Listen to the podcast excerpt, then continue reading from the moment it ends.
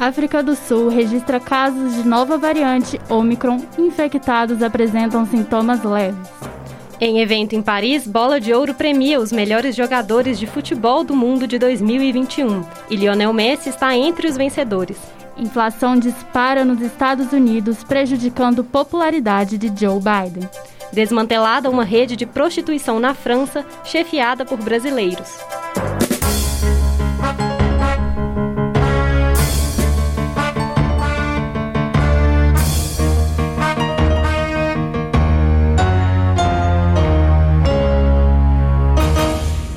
Boa noite, Isis. Boa noite a todos os ouvintes. Está começando agora o Gira Mundo, o seu jornal de notícias internacionais, trazendo os principais acontecimentos da semana ao redor do mundo aqui na Rádio PUC Minas. Na última semana, o mundo se deparou com o surgimento de uma nova variante do coronavírus.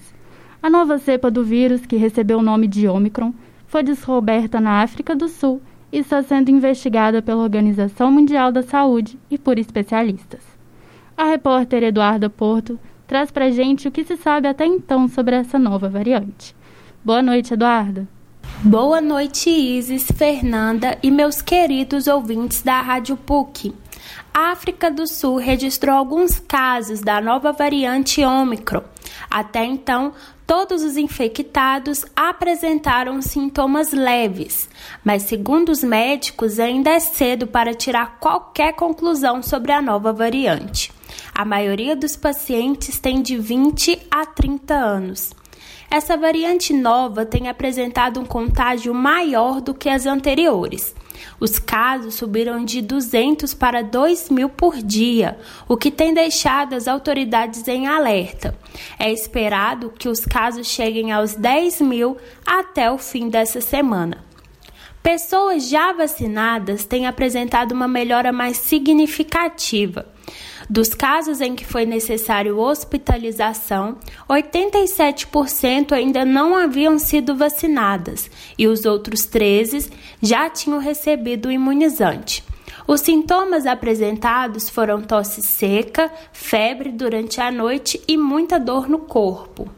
Apenas 16,5 milhões de pessoas, das cerca de 60 milhões população total da África do Sul, foram vacinadas. De acordo com os médicos, o número de pessoas vacinadas que foram contaminadas pela nova variante é pequeno. As autoridades estão discutindo nos últimos dias se a vacinação vai passar a ser obrigatória para os agentes de saúde. O Departamento de Cooperação e Temas Internacionais do país lamentou que alguns países tenham restringido voos da África do Sul. De acordo com Clayson Moyela, que fala pelo órgão, as decisões não são baseadas na ciência, por isso são injustificadas. Repórter Eduarda Porto. Muito obrigada pelas informações, Eduardo. Seguiremos acompanhando atentamente as notícias sobre a circulação da variante Omicron. Os Estados Unidos vêm enfrentando uma alta inflação. O preço dos carros, da gasolina e da carne dispararam nos últimos meses. Essa inflação já é considerada a maior em 31 anos. O repórter Gabriel Araújo conta como anda a situação do presidente Joe Biden nesse momento de recessão econômica. Boa noite, Gabriel. Boa noite, Fernanda, Isis e ouvintes. Exatamente, Fernanda. Joe Biden, após quase um ano de mandato, vem sofrendo há algum tempo uma crise de popularidade entre os norte-americanos. O democrata enfrenta uma inflação com um agregado de 6,2% ao decorrer de 12 meses, que fez com que os preços aumentassem consideravelmente, manchando a sua imagem. Em 31 anos, esses dados já são considerados os piores do país. O que foi apurado que, mesmo com a queda do desemprego, problemas como a falta de semicondutores que fizeram os carros seminovos dispararem e chegar aos 26%, o aumento de 50% na gasolina e 25% na alta do preço da carne prejudicaram gravemente o desenvolvimento do país nessa reta final de ano. A maior parte da alta de preço se deve aos desajustes da cadeia de fornecimento por causa da pandemia, a demanda por alguns produtos subiram mais do que a capacidade dos setores retomaram a produção e aumentaram a oferta, o que também se dá com a mão de obra em falta. Além disso, consumidores que passaram meses economizando sem ter onde gastar por causa do comércio fechado, agora estão indo às compras. E ainda pesa a alta do petróleo, que leva ao encarecimento de fretes e inúmeros produtos, um fenômeno mundial. Em decorrência desses fatores, o poder de compra do estadunidense diminuiu espantosamente, o que levou às fortes críticas ao governo de Biden. Até economistas da establishment democrata, como o ex-secretário eh, do Tesouro Larry Summers, criticam a condução da economia. Aspas, As pessoas veem a inflação como um sinal de que o governo não tem controle sobre as coisas. Fecha aspas. Com 42% de aprovação do governo, segundo o Gallup, Trata-se da menor taxa de aprovação entre um presidente nesse estágio de mandato desde Dwight Eisenhower, que comandou os Estados Unidos entre 1953 e 1961, exceção feita a Donald Trump e seus 37% de aprovação a essa altura do, do mandato de Joe Biden. Ter a maior economia do mundo é visto como orgulho para os norte-americanos, portanto, não aceito quedas da grande potência mundial. Repórter Gabriel Araújo. Em instantes, a premiação Bola de Ouro consagra os maiores jogadores do futebol do mundo na temporada de 2021. O argentino Lionel Messi está entre os vencedores da noite. É daqui a pouco, logo após o intervalo. Onde você quer estudar? Na sala de aula ou na sala de casa? Prefere o agito do campus ou a comodidade de assistir aula onde quiser? Na PUC Minas, o seu curso tem o melhor dos dois mundos: a flexibilidade das aulas à distância e toda a estrutura do presencial. Processo seletivo simplificado PUC Minas 2022. Vagas para o primeiro e segundo semestres. Inscrições pucminas.br. PUC Minas, onde você quer estar. Estamos de volta com a nossa programação e agora vamos falar sobre o Bola de Ouro, um evento que consagrou os maiores jogadores de futebol do mundo na temporada de 2021.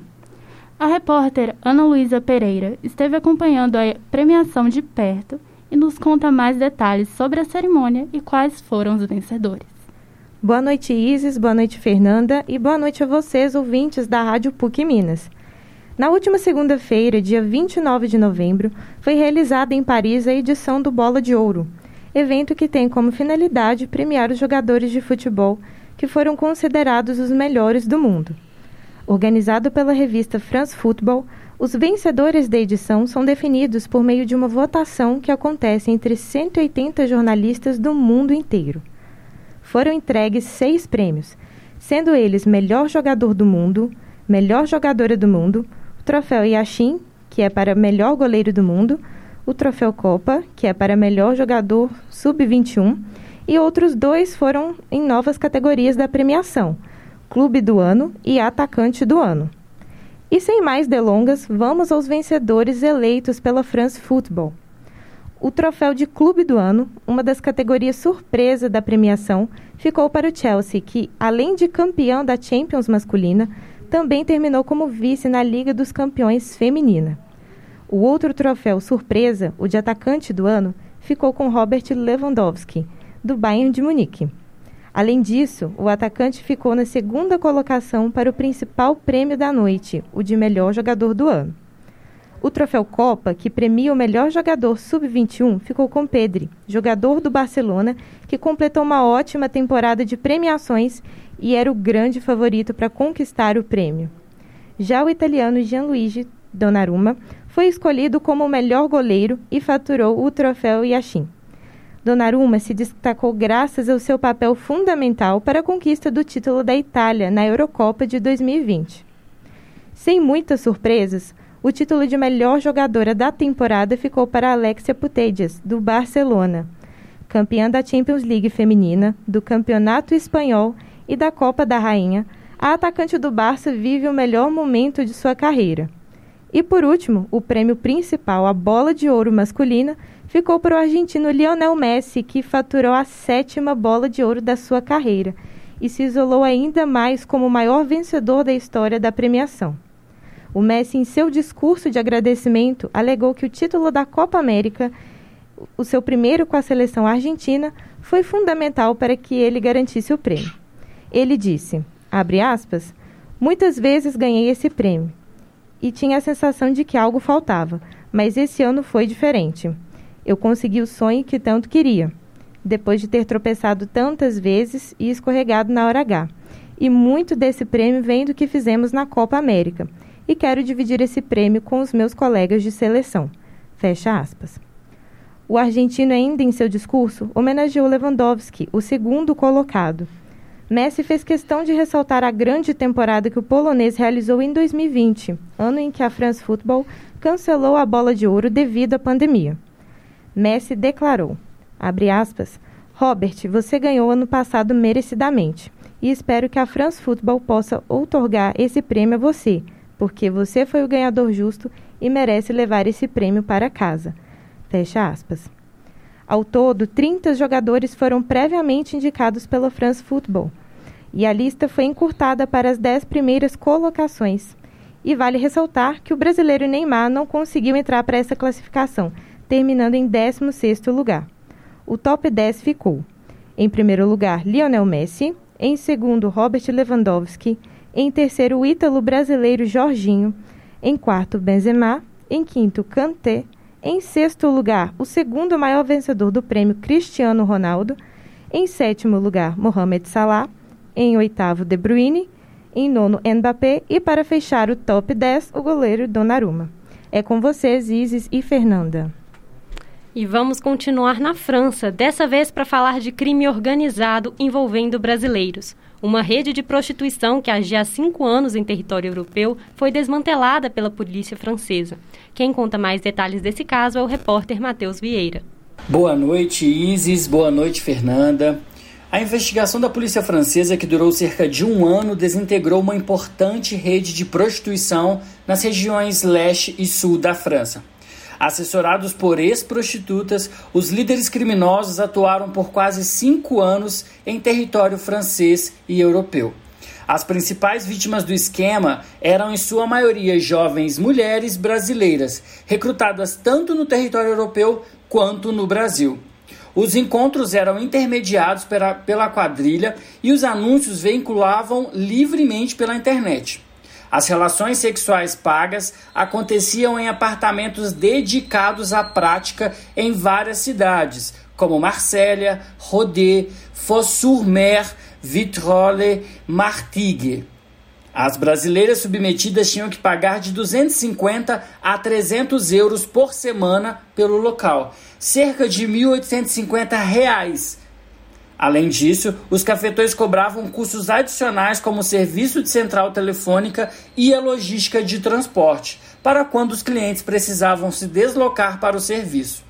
Durante o período de investigação, o grupo teria transferido o equivalente a 925 mil reais para contas na Espanha e no Brasil, o que mostra a dimensão da organização do esquema. Ao todo, foram detidas no início da semana para serem ouvidas 13 pessoas. Os quatro brasileiros que chefiavam o esquema não tinham passagem pela polícia francesa. Alguns deles foram apresentados à justiça e os detalhes do processo ainda não foram divulgados. É com vocês aí no estúdio. Queridos ouvintes, é sempre um prazer estar aqui, informando vocês. Mas o Giramundo, seu jornal de notícias internacionais, vai ficando por aqui. Agradecemos pela companhia de todos e nos despedimos com até logo. Tenha uma ótima noite. Eu sou Isis Gabriela. Eu sou Fernanda Rodrigues. E este foi o jornal Gira Mundo. Produção Ana Luísa Pereira, Eduarda Porto, Gabriel Souza e Matheus Vieira. Trabalhos técnicos Alexandre Morato. Coordenação Getúlio Nuremberg. Muito obrigada pela sua audiência e até a próxima.